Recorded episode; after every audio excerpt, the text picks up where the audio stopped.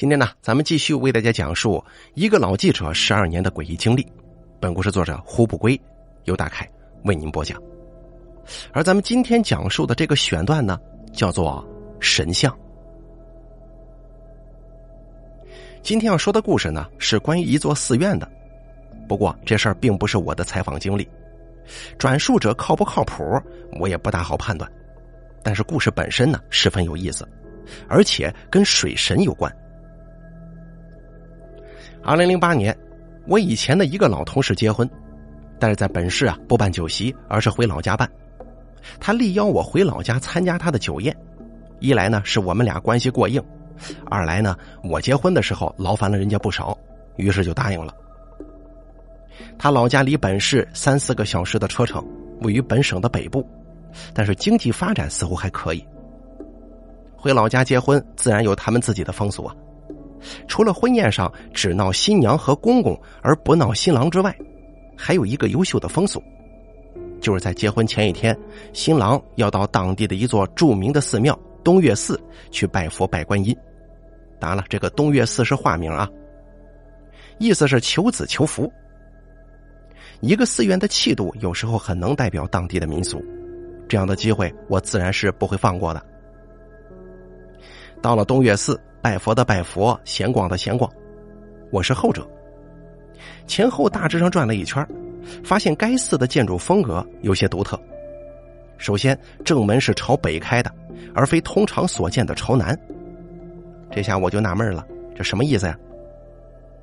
正门口有一座石桥，据说是宋代的，不让人走，这个是文物，得保护起来。可上头呢，搁了一个大香炉，你要是买了香去烧香的话，倒可以上去走走。这个也罢了啊，最古怪的是寺院整个的结构。这逛过庙的朋友都知道，仿佛这天下寺院千篇一律，无非是简陋一点的前殿，供弥勒佛、韦陀什么的；豪华一点的大雄宝殿，如来观音的雅座；中规中矩的后殿，一般本寺院是哪位爷的道场就供哪位爷，如果没有的话，就摆点十八罗汉什么的。这样的结构自然以大雄宝殿为主。别的建筑的规模都不能超过大雄宝殿，本来就应该是这样的。而东岳寺最宏伟的建筑居然不是大雄宝殿，而是后殿再后面的一座建筑，看样子还是新造的，居高临下，气势非凡，完全碾压了大雄宝殿。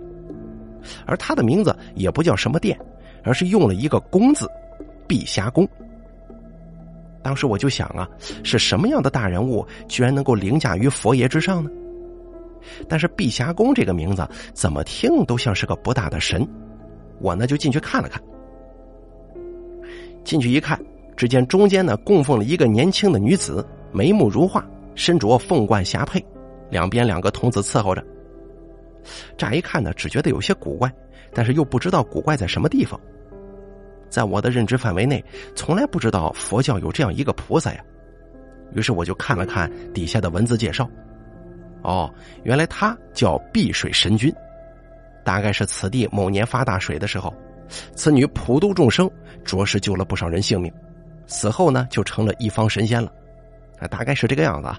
这具体的情况也查不到。在宫里面转了一圈，也没什么特异的地方。于是我就重新观察神坛上的三尊神像，好嘛，我仔细一看，眼珠子差点没掉下来，舌头差点吞下去。在这儿，请先允许我卖个关子，先不说这个怪异到底在哪儿。我叫来我朋友，告诉他我的发现，毫无疑问，他也吃了一惊。他说：“哎，真的，我我以前从来没发现过呀。”我问这是为什么，朋友说他也不知道。但是婚宴上会来一个朋友，这个朋友一定能知道。下面这个故事呢，就是我从这位朋友的朋友那儿听来的。这位朋友呢，现在是在当地一家建筑公司做个小头目。之前呢，他曾经在一家比较特殊的建筑公司干过一段时间。这家公司以专盖古典建筑见长，而在古典建筑当中，又以盖寺院见长。据说该公司老板顾总。年轻的时候出过家，后来发现做法事放焰口实在是没有什么前途啊，于是佛前发下宏愿，要以毕生精力弘扬佛法。可复见众生愚昧，并非只言片语所能点醒的，于是他独辟蹊径，从组队盖庙开始普度众生。随着九十年代中期寺院经济的大规模发展，顾总的公司也是风生水起。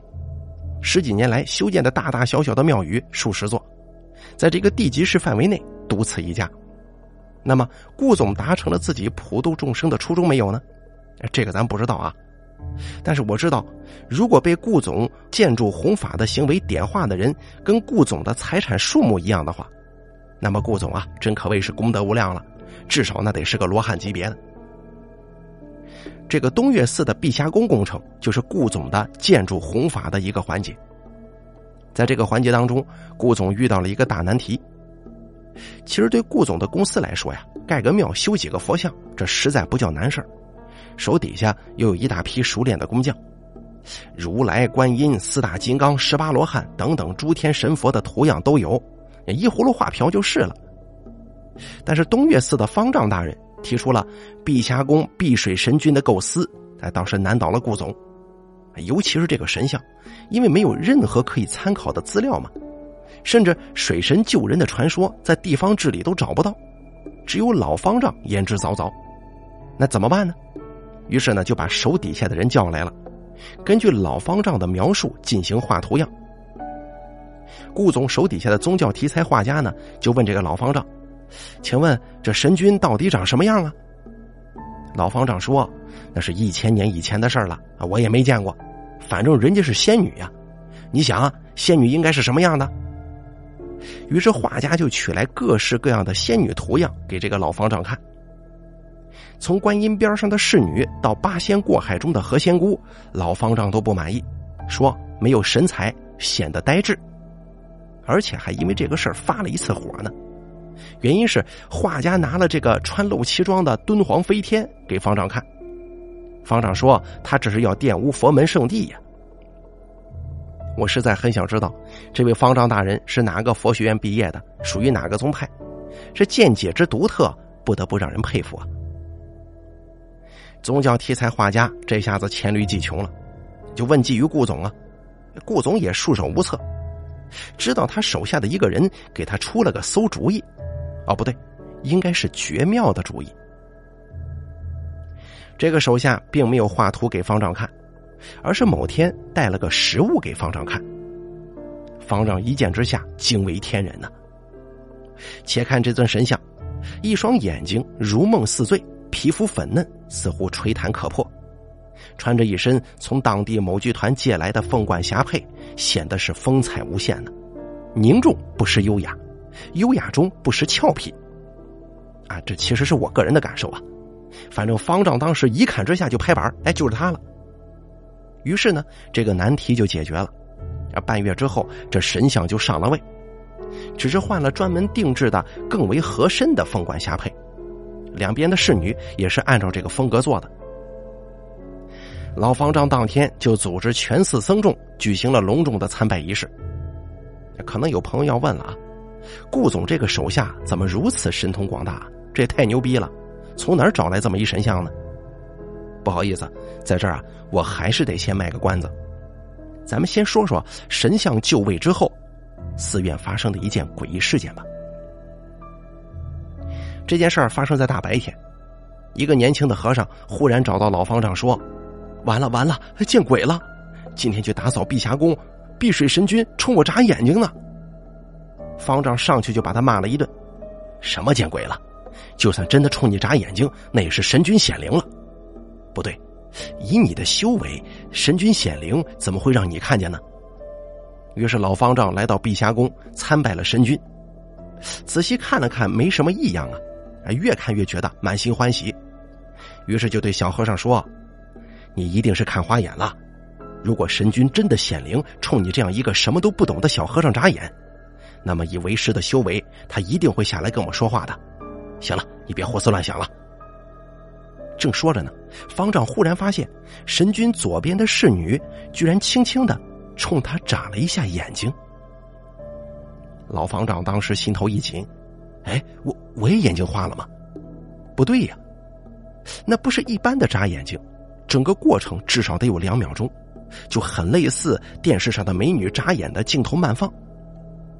老方丈回头问小和尚：“你刚才看见的是谁眨眼的？”小和尚说：“中间那个，不过这次是左边那个。”老和尚一句“闹鬼呀”，差点冲口而出，可是话到嘴边变成了阿弥陀佛。于是组织众僧再来了一次隆重的法事。而事后呢，方丈并不能安心，老忘不了那风情万种的媚眼如丝。要不是顾总及时得到这个消息，解决了这个问题，嘿，这老方丈青灯古佛数十年的道行，恐怕要毁于一旦了。当然了，这个大体情节呢，都是听人叙述的，但是叙述者说的不太详细，所以呢，我就依照想象添加了一些细节，想来跟实际情况应该不会相差太远的。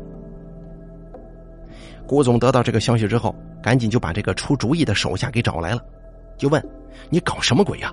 怎么这神像还能眨眼睛呢？”手下表示很委屈：“顾总，您不是说要买高级一些的吗？这个眼睛是会动的呀。”好了，现在开始一个小小的揭秘啊，秘密在于神像的来源，而关于来源呢，说法有两种，两个讲述者说法不同，我本人比较相信前一种。也就是说，当时这个手下出的主意呢，是去百货商场儿童专柜买一个大的娃娃过来，用凤冠霞帔这么一批，稍微抹点油彩，要比公司的工匠自己做的要好很多呀。顾总当时就说：“这样能行吗？”手下说：“行，我家有一个中等个头的娃娃，我回家试过，挺像这么回事的。”于是死马当活马医，顾总的手下带着凤冠霞帔的娃娃给这老方丈审查，而鬼使神差之下，老方丈一眼就看中了。顾总手下买的这两个娃娃比较高级，关节能活动，眼睛也能眨，手下当时也没在意，可谁知道出了这么一档子神君显灵的事儿。为了以后生意能做下去，顾总不打算告诉方丈实情，但问题总得解决呀。不然这隔三差五的眨眼睛，显灵的太频繁，迟早要穿帮的。手下说：“哎，这个好办，找人用万能胶去把这眼皮给他粘上不就得了？”顾总就说：“行，好主意，你去吧。”这手下当时估计气得想扇自己。于是顾总找到方丈说：“我知道神君为什么眨眼，我手下在运神像的时候啊发过宏愿，等神像上位以后要单独礼敬一下子。”但是由于现在工作比较忙，还没有来得及做呢。这次神像显灵啊，恐怕跟此事有关，还请方丈这边能提供个方便，让他还此宏愿呢。方丈一听，欣然允许了。于是顾总的手下就有了单独亲近神君的机会。他不负众望，用万能胶水将三个神像的眼皮子彻底给粘牢了。当他出来的时候，据说脸白腿软。众僧人无比虔诚，看来慧根不浅呢。而当手下见到顾总的时候，都快哭了。顾总就骂他真是个没用的东西，怕什么呀？这三个娃娃不还是你买回来的？手下说：“是啊，我粘眼皮的时候发现，其实娃娃的眼皮挺牢的，你不用手去往下拉是不会掉下来的，更不会合上了自己又睁开。”就算顾总是僧人出身，又有闯荡江湖这么多年的经验。胆气足得很，听到这话也不由得倒抽一口凉气呀。看看手底下人的表现，不像是硬装出来的，方丈更没有骗他的必要啊。那神像的眼皮儿无缘无故的眨什么呀？顾总很冷静，心想：且看一看再说吧。如果真的是显灵或者闹鬼，那眼皮儿肯定不是万能胶能粘得住的。嗯，一定还会再眨眼呢。而接下来呢，恐怕要让大家失望了，因为据说显灵就那么一回，眼皮儿再也没眨过。这到底是现代科学的万能胶占传统文化神像显灵又一例证呢，还是别有原因？这个咱就不知道了。大家可以想象啊，当时我发现碧水神君的原型居然是两个塑料娃娃的时候，那种哭笑不得的心情了吗？也许那些一进门就顶礼膜拜的信徒们，怕亵渎神灵，从来不敢正视这尊神像吧，所以一直也没有被人发现。也许自从神像显灵之后，僧人们也不太敢正视那双睫毛长长的纯洁眼睛了，所以呢，也就礼敬依旧吧。这件事情发生后不久，寺院又出了一件事儿。在碧霞宫前面是寺院的后殿，里面供的是如来的三轮身。当时并没完工，油彩还没上呢。三尊佛像身上忽然出现了比较大的裂纹。这个其实我个人可以解释，无非就是受潮了呗。顾总应该对此负全责呀。可是全部众僧并不这么想，他们觉得这涉及到碧霞宫为什么要修建，以及修建前的一场龙争虎斗。僧人将佛像开裂的原因全面宗教化，也让顾总躲过了一劫。当然了，这个是故事的下半节啊。其实我讲的故事上半节完全可以独立成章的，下半节发生的时间是在上半节之前，而转述者的话呢，在我看来并不太靠谱，有合理性，但是仔细想想呢，又觉得特荒诞，所以我姑妄言之，诸位姑妄听之吧。告诉我这个故事的人，原来就是东岳寺内卖纪念品的一位哥们儿。由于该寺平常的游人不多，这位哥们儿啊闲极无聊，对寺院的各种八卦极为留心，自称全寺僧众四十余人，身世癖好他全部是了如指掌啊。如果他告诉我的都是真的，那么我很佩服他。他没有进入媒体，实在是本省新闻界的一大损失。而下面呢，就是他讲述的碧霞宫初建之时的一场巨大的风波。提议建碧霞宫是本寺院的老方丈，此人身世呢也算得上曲折。据说年轻的时候当过国民党的兵，被俘虏之后弃暗投明，当了解放军，扛了几年的枪。但是呢，他没正经八百的打过仗，但是内心深知战争的残酷。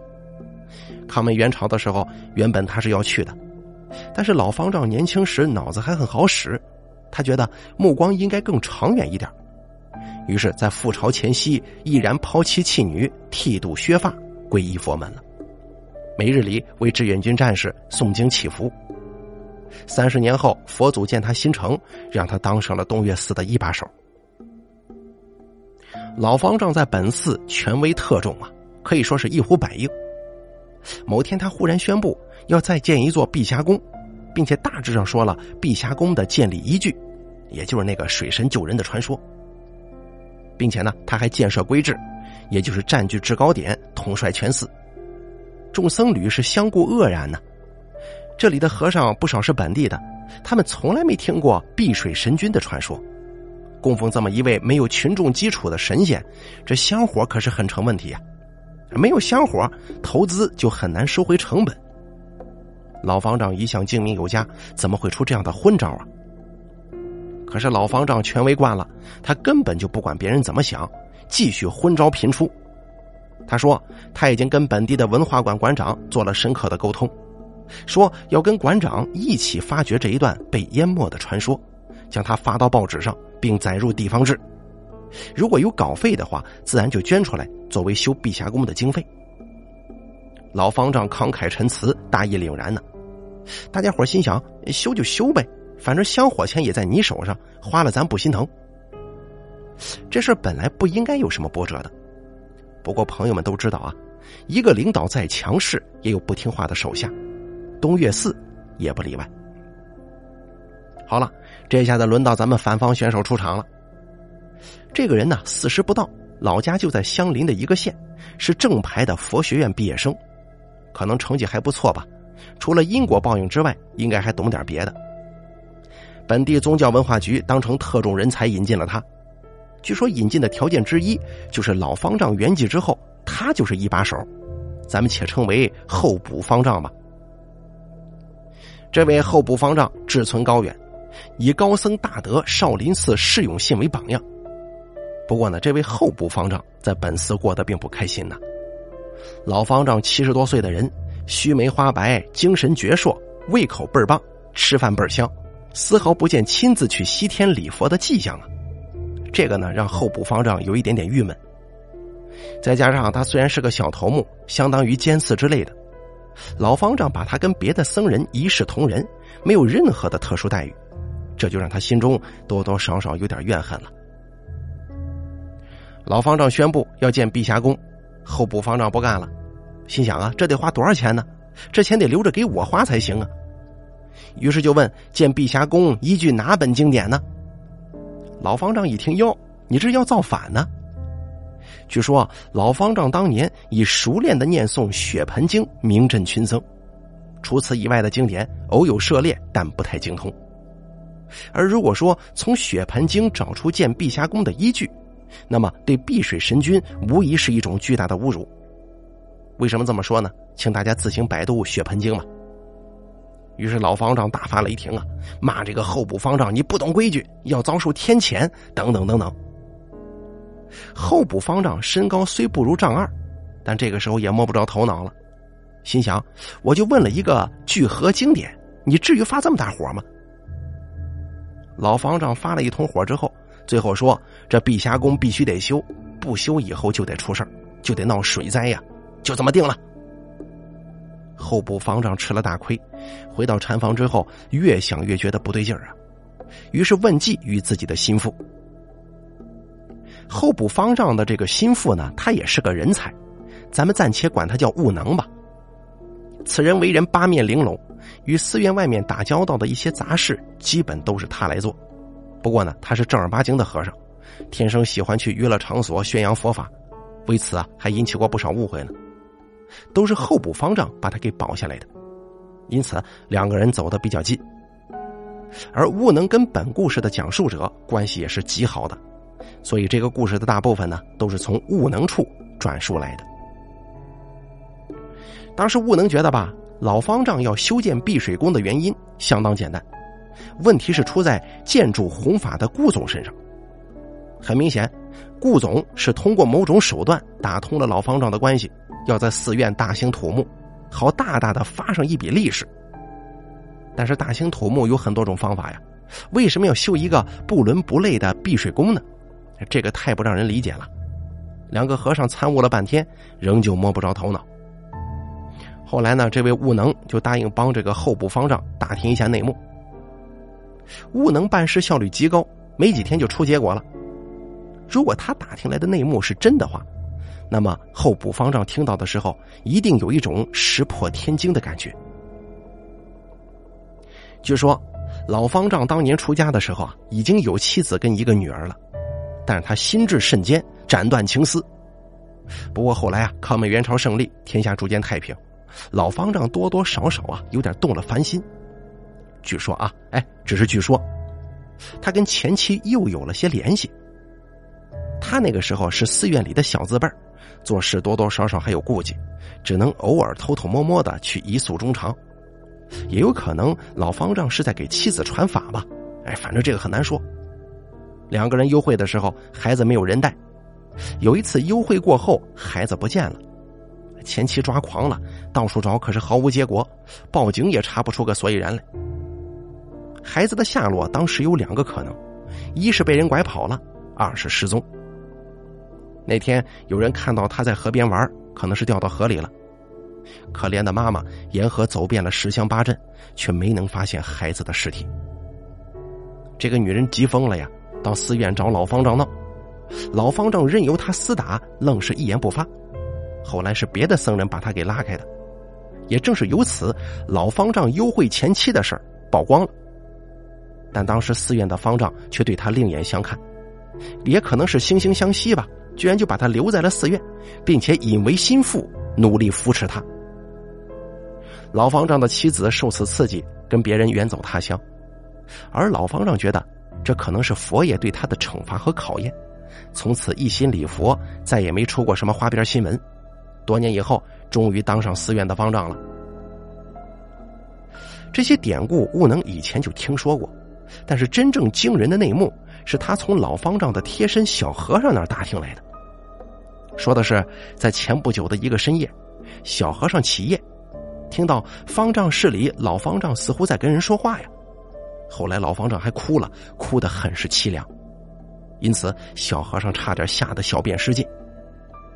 那么问题的关键在于，小和尚是做梦吗？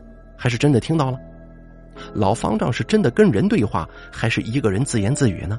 他又为什么哭呢？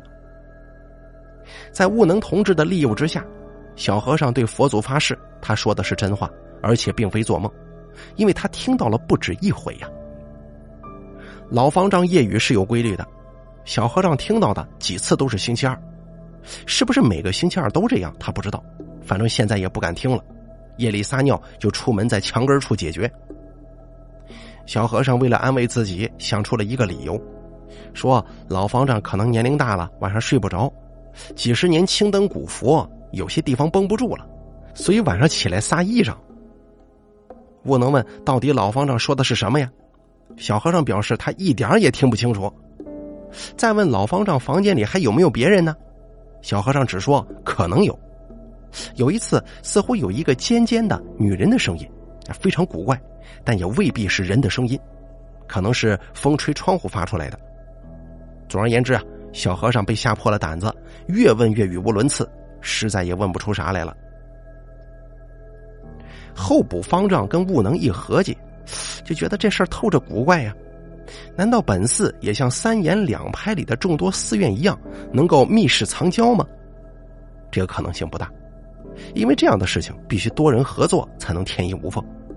比如有人按时送饭，或者安排定时定点的来往庙里，靠老方丈一个人肯定搞不定。如果真有别的僧人合作，那很难瞒得过悟能啊。而且方丈的卧室是刚刚建的，不可能有什么密室。两个人参悟不出个所以然来呀，但是一致认为这对候补方丈来说是一件好事如果老方丈只是撒癔症。那么就可以放出风去，说老方丈濒临精神失常的边缘了，可以适当的让别的僧人找机会听听老方丈夜语，再加上修建碧霞宫的事儿，有七成把握能把这老方丈给逼下位来。如果老方丈真的敢夜会女人，那么更简单了，捉贼捉双嘛，连人带屁股给他按住了，也不需要声张，当场就能逼老方丈让位。候补方丈仿佛在黑夜里看到了无尽的希望和无穷的光明啊！悟能还在担心有没有神鬼作祟的可能，而作为接受过唯物主义教育和系统学习过佛学的候补方丈，对此不屑一顾。这个时候，他自信心爆棚了。悟能这个时候展示出他从红尘俗世学来的智慧，他认为不应该打草惊蛇，所以得从第二个办法先下手，比较稳妥。如果真的在方丈的房间里堵到人了，哎，那这一切都有解决了。于是呢，他找来了几个平常比较听话老实的和尚。候补方丈宣布，最近庙里晚上有贼出没，咱们佛门清净之地，不想有衙门里的人来打扰，咱们得自己抓这个贼。而且方丈年纪大了呀，咱不能惊动他，咱们私底下把这个活干成了，立个功，给他个惊喜，对大家都有好处啊，怎么样？众僧一听，哎，好事啊！不过也有脑子清楚的人就觉得很奇怪，这贼到庙里偷什么呀？听候补方丈的意思，这个贼来了还不止一回吗？老方丈的香火钱全在银行里，买东西也都是刷卡。这佛像、钟磬什么的又沉又不值钱，这贼到底偷啥呀？难道想从佛像身上刮金粉吗？但是金粉里也没金子呀。几个聪明的和尚还没得出结论呢，候补方丈宣布了更让他们惊讶的决定。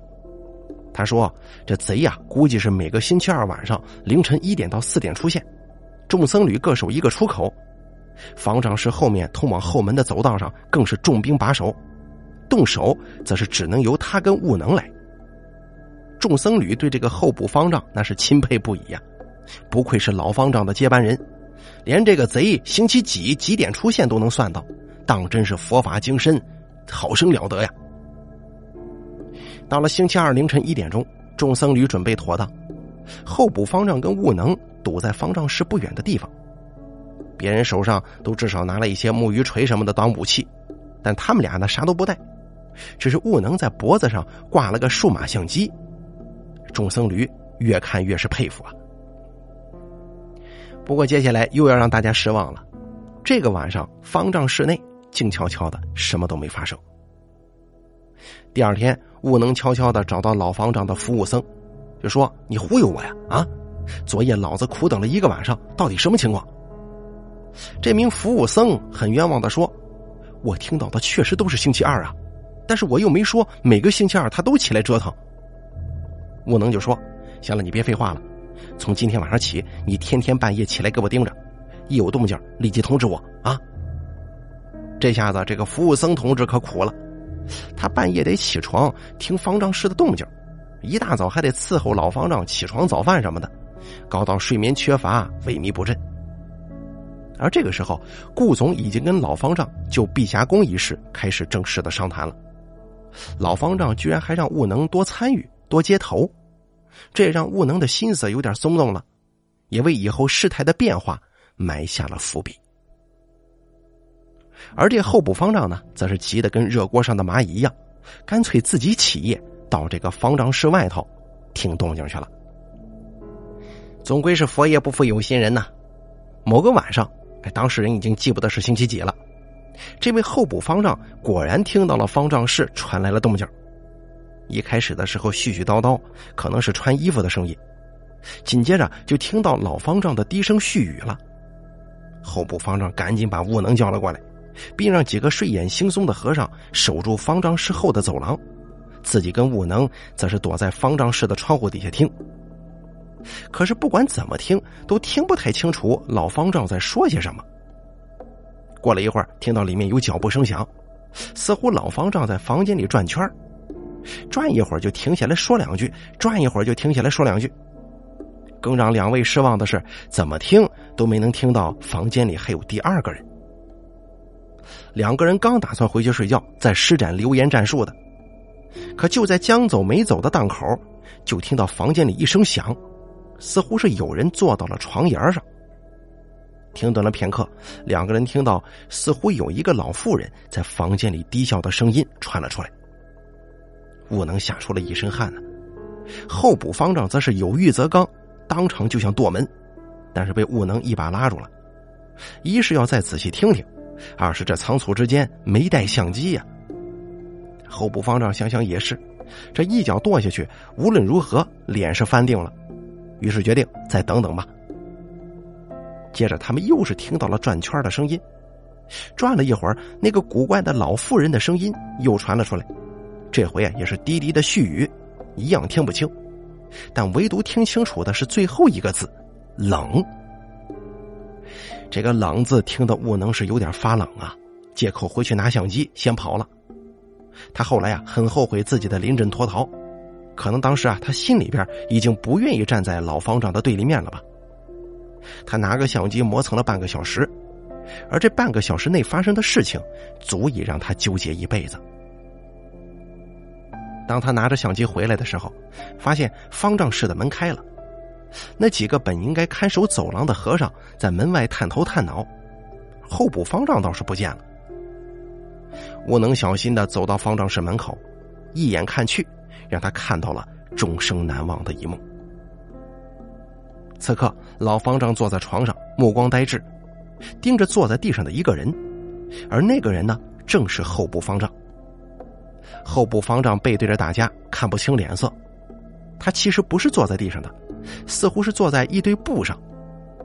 悟能手足无措呀，幸好灵台尚有一丝清明，赶紧就把手中的相机藏到了袖子里。过了半晌，候补方丈先有了反应，慢慢站起来，谁也不理，一言不发的走了。老方丈紧接着站了起来，一样谁也不理，收拾起地上的那堆布，慢慢的关上门。悟能看了一眼，发现那堆布啊，似乎是老方丈做大法事的时候才会拿出来穿的袈裟。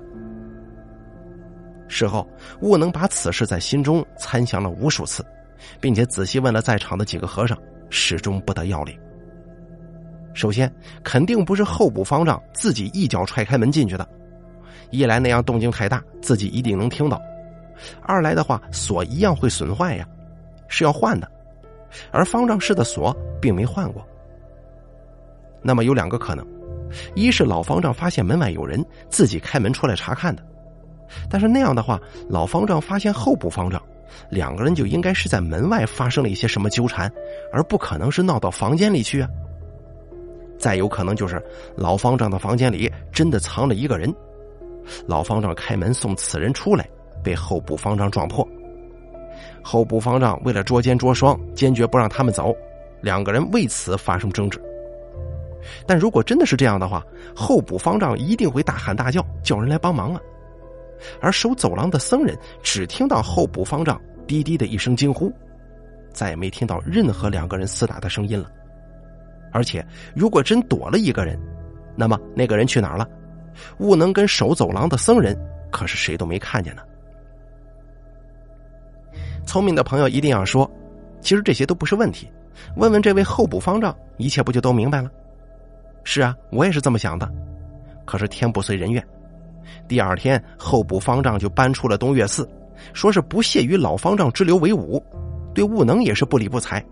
也许是怪他的临阵逃脱吧。反正这场风波全面公开化了。候补方丈到相关管理部门告状，说老方丈私建碧霞宫，道教的神和建筑凌驾于佛教的神之上，是玷污佛门，是异端。幸好上级主管部门的名字不叫宗教裁判所。他们本着息事宁人的态度进行了处理，可是老方丈这边的反击也是异常有力呀，说候补方丈觊觎方丈之位已久，某夜偷偷入到方丈室内，想盗窃我的袈裟，谁谁谁谁都可以作证。呃，主管部门同志一听，好家伙，这是要上演现实版的《西游记》第十六回呀！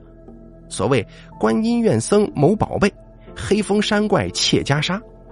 总之啊，双方各持背后的势力，斗得不亦乐乎。主管部门也调解不下来，乐得看个热闹。最终，老方丈一记杀手锏，取得了绝对优势。老方丈有个好朋友，是本市文化馆的馆长，号称是本市头号笔杆子。他跟老方丈在本市日报上联合署名发表了一篇文章，一是挖掘了碧水神君救人的传说，引经据典，说的是有鼻子有眼。重点表示，这个传说中的女子对我们大家的祖先有恩呐，所以我们要纪念她。纪念的方式有两种：一是要把她的传说补充到本市的县志里面；二是在东岳寺建碧霞宫，给此女塑像，以寄托哀思。还有，重点批判了碧水神君是道教神仙不能入寺院的说法，说此女本就不是神仙。让他成神是表达人民对英雄的崇拜，是一种质朴的情怀，是佛是道根本就没关系。更何况东岳寺是一所佛道合一的寺院，说碧水神君是道教神仙不能入寺院，实在是浇筑古色、愚昧无知啊！有小城市生活经历的人都知道啊，小城市本土的报纸媒体一般就日报一家，在该市报纸上发文。对本市的影响力，那就相当于人民日报的社论对全国的影响力一样。此文一出，等于算是统一了官方的舆论口径，候补方丈全面落了下风。很遗憾的是，这篇文章我没有亲眼看到，但是雄文尽彩、挥洒淋漓，却是可以想象的。可怜候补方丈饱读经典、明辨无碍，但苦于找不到打比战的阵地呀，只能吃了这个哑巴亏。从此，东岳寺的最新定位就是佛道交融。啊，我现在手上就有一张东岳寺的门票，在背后寺院的简介里面清清楚楚的写着四个字：佛道交融。主管部门最后的裁定是碧霞宫照样修建，当然是寺院自己出资金的。同时呢，为了平息候补方丈的怒气，并且留住这个人才，在跟老方丈进一步沟通之后。老方丈承诺可以重修后殿里的如来佛祖的三轮身，并且表示本寺还是以佛教为主的。候补方丈听到这个决定，当时就见到两位真佛了，气得一佛升天，二佛出世啊！没错，他苦心积虑，不惜跟老方丈撕破脸皮，初衷就是害怕寺院里大兴土木啊，因为等他当上方丈的时候，那香火钱不就没了吗？而后来想把老方丈挤下位，那只是附加产品。结果所谋太大，而实力不足，一番心血不仅仅白费掉，寺院里的工程还越搞越大，这日子真是没法过了。结果就在碧霞宫正式动工之前不久，候补方丈毅然决然的离开了东岳寺，说是回学校读研去了。尘埃落定之后，悟能告诉本故事的转述者说。其实这个结果呀，他早就料到了，因为很简单嘛，本市的有权有势有钱的人物，家里有了白事，全是老方丈领衔做法事，这个都已经成习俗了。如果哪家有头有脸的人家老人去世了，而法事上没有老方丈，差不多就等于不孝顺了。老方丈在本市的潜势力之大，根本就不是这位候补方丈能想象的。而悟能也在这件事里得到了好处，老方丈让他全面负责了寺院里工程的对外对接工作，有水之足，不能想象啊。很奇怪的是，工程开工不久，悟能同志就不肯再负担这样的工作了。没错，至此咱们故事的高潮已经过去了，而下一波猛烈的余波即将到来。在余波到来之前呢，我还得要多介绍悟能几句。他是极为精明的一个人，为人也和善，独独有一些风流的爱好，并且还有一个固定的女坛月，两个人常常在花前月下共参欢喜佛。可能有朋友要问了，欢喜佛不是密宗的爷吗？是啊，可那有什么关系呢？佛道都能合一，这密宗跟禅宗总算还是一个系统的吧。另外还有朋友可能会误会我的意思，在这儿我得郑重的告诉大家，欢喜佛的欢喜在密宗里真正的含义是以大威德破一切魔障，而不是有些人口中猥琐的说法。悟能虽然有这个风流的爱好。但是我没有丝毫鄙视他的意思，希望大家也不要鄙视他。你看看仓央嘉措，那是真活佛，可那情诗写的那叫一个肉麻，并且跟多少女谭月纠缠不清呢？人家才华绝代不说，你看看人家泡的女谭月那多上档次啊！这两位的故事都被后世的人们传为佳话，并且获得普遍的同情。而我们的悟能和尚所作所为，跟他们没有本质的区别。不能因为悟能和尚缺乏文学艺术上的鉴赏力和哲学佛学上的思辨力，咱就鄙视人家吧。咱们应该一视同仁，反正我是一视同仁的。而且幸好有了这个女谭月，才给我们的故事带来了一个猛烈的余波。寺院发生的这些个故事啊，悟能当然毫无保留、添油加醋的讲给这个女谭月听了，就全当两个人参言欢喜佛后的一些小小的调剂。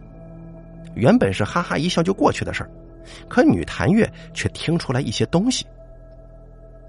此女谭月的一个朋友的老公在顾总的建筑公司里做司机。据他说，前一段时间顾总曾经宴请过老方丈，席间还有一位特殊的客人，是他相邻的一个县城接过来的，是一个在杂货铺看店的老妇人。在车上一路跟顾总唠叨：“何必呢？哎，这么些年了，何必呢？”顾总对这个妇人非常的客气，并不搭他的话头。而悟能基本上断定，这个老妇人应该就是老方丈的前妻呀。算算时间，嗯，这次宴请正是在老方丈宣布修建碧霞宫之前的事儿。不过，到底是在老方丈半夜撒癔症之前还是之后，这个至关重要的问题却很难断定。如果是在老方丈半夜撒癔症之前发生的，那么很可能是顾总找到的这个老妇人，请他编造了一套淹死女儿托梦的说法，给老方丈一个大兴土木的充分必要条件。老妇人应该演得相当逼真，老方丈才受此刺激，开始半夜撒癔症，最终决定不惜一切代价修建碧霞宫。这种解释的疑点在于，如果让老方丈大兴土木的话，顾总完全可以用别的方法，反正是大家都有好处的事儿。老方丈的吝啬是没有任何意义的，因为寺院里的钱虽然由他来掌管，但是账目相关部门控制的很严，他这一死钱儿就不是他的呀。而大兴土木之后呢，就能洗出一部分来归自己所有，多赢的事儿，老方丈何乐而不为呢？那么，如果是老方丈在半夜撒癔症之后发生的，那就很有可能是老方丈思女心切，心魔日深，结成幻想。真的梦到女儿来访，所以开始半夜撒癔症，不得安宁。于是就委托顾总找来前妻商量对策。前妻可能说：“连尸体都没有了，祭奠都没法祭奠，亏得你一生超度了这么多人，唯独自己的亲生女儿无法超度啊！”老方丈出于内疚之下，于是决定建碧霞宫，让自己女儿的神魂有所依凭。悟能越想越觉得这第二种可能性大呀。那一夜听到的那个古怪的声音，那个清晰的“冷”字，常常在耳边响起。同时又担心有一天老方丈的事情真的被人揭发，自己也脱不了干系，于是就托病，不再管这个修建碧霞宫的事儿了。所以在本故事的上半节，这个可爱的人物并没出现。咱们再回过头来说一说神像显灵、佛像开裂以后事态的发展吧。僧人们议论纷纷，是不是佛道没融合好啊？两边打起来了？但是不对呀，三轮身是三打一，怎么可能打不过一个名不见经传的小毛神呢？开裂的应该是碧水神君的神像才合理呀。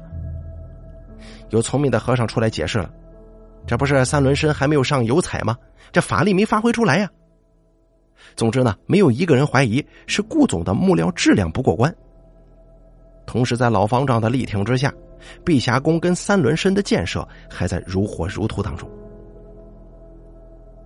在离开这个城市的时候，我对朋友说：“你别说，不管传闻是真是假，这个老方丈啊，还当真是有两把刷子的人，也不知道他长什么样啊。”朋友在家翻出一本本市老的电话黄页，在这个扉页上啊，有东岳寺的介绍。那个时候还没有碧霞宫呢，其中配的图片有一张就是老方丈的。照片上，他正倚靠在寺外的那座古桥的香炉旁边，拿着一只大哥大在通电话。照片大概是九十年代初的时候拍摄的，那个时候的他还不算太老，一脸笑容，志得意满，别有一番高僧气象啊。这个故事呢，到此算是完结了。最后，我还要说另外一个事儿。作为这个故事的注脚，上世纪末，我刚工作不久，去本市一座绿宗明寺游玩，那里商业气息不算太浓，僧众们还在遵守一些七零八爪的戒律。然而，就在这一所以给僧人受戒而扬名天下的寺院中，在十八罗汉罗汉堂的对面，居然还供了一尊不伦不类的神像。这位爷在三藏六千部的佛经里找不到半点影子。在香港的黑帮片里，倒步步都有他。没错，他就是景也拜、肥也拜的关圣帝君，关二爷。我当时非常惊讶呀，这关二爷不是道教的神仙吗？怎么这和尚庙里也能供呢？而且还能一个人跟十八罗汉享受相同的待遇？这庙里的和尚想钱想疯了吗？这是活生生的抢香火呀！那时候还没有百度这个好东西。后来有一次跟大学里一位比较渊博的老师聊天，他给我答疑，当然了不是太详细啊。下面呢是我现在用百度搜出来的。原来关二爷不仅仅是关圣帝君，同时呢也是佛教中的护法伽蓝神，地位等同于韦陀。那么他是怎么成神的呢？原来隋代智者大师入定的时候，看到关二爷显灵，扰他清修，于是大显神通，度化了关二爷爷。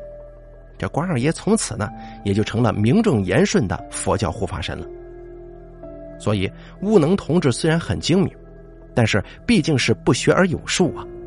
如果他像我一样博览群书，并且知道关二爷成神的这个故事，他就根本没有必要担心老方丈的事情会穿帮，会连累到他。多少年以后，当老方丈成为传说，当碧水神君写入县志，这一切就会非常完美呀。悟能几乎全程参与此事，到时候应该觉得与有荣焉吧。好了，咱们本期这个老记者的故事呢，就给大家讲到这儿了，很有意思啊。咱们下期节目不见不散。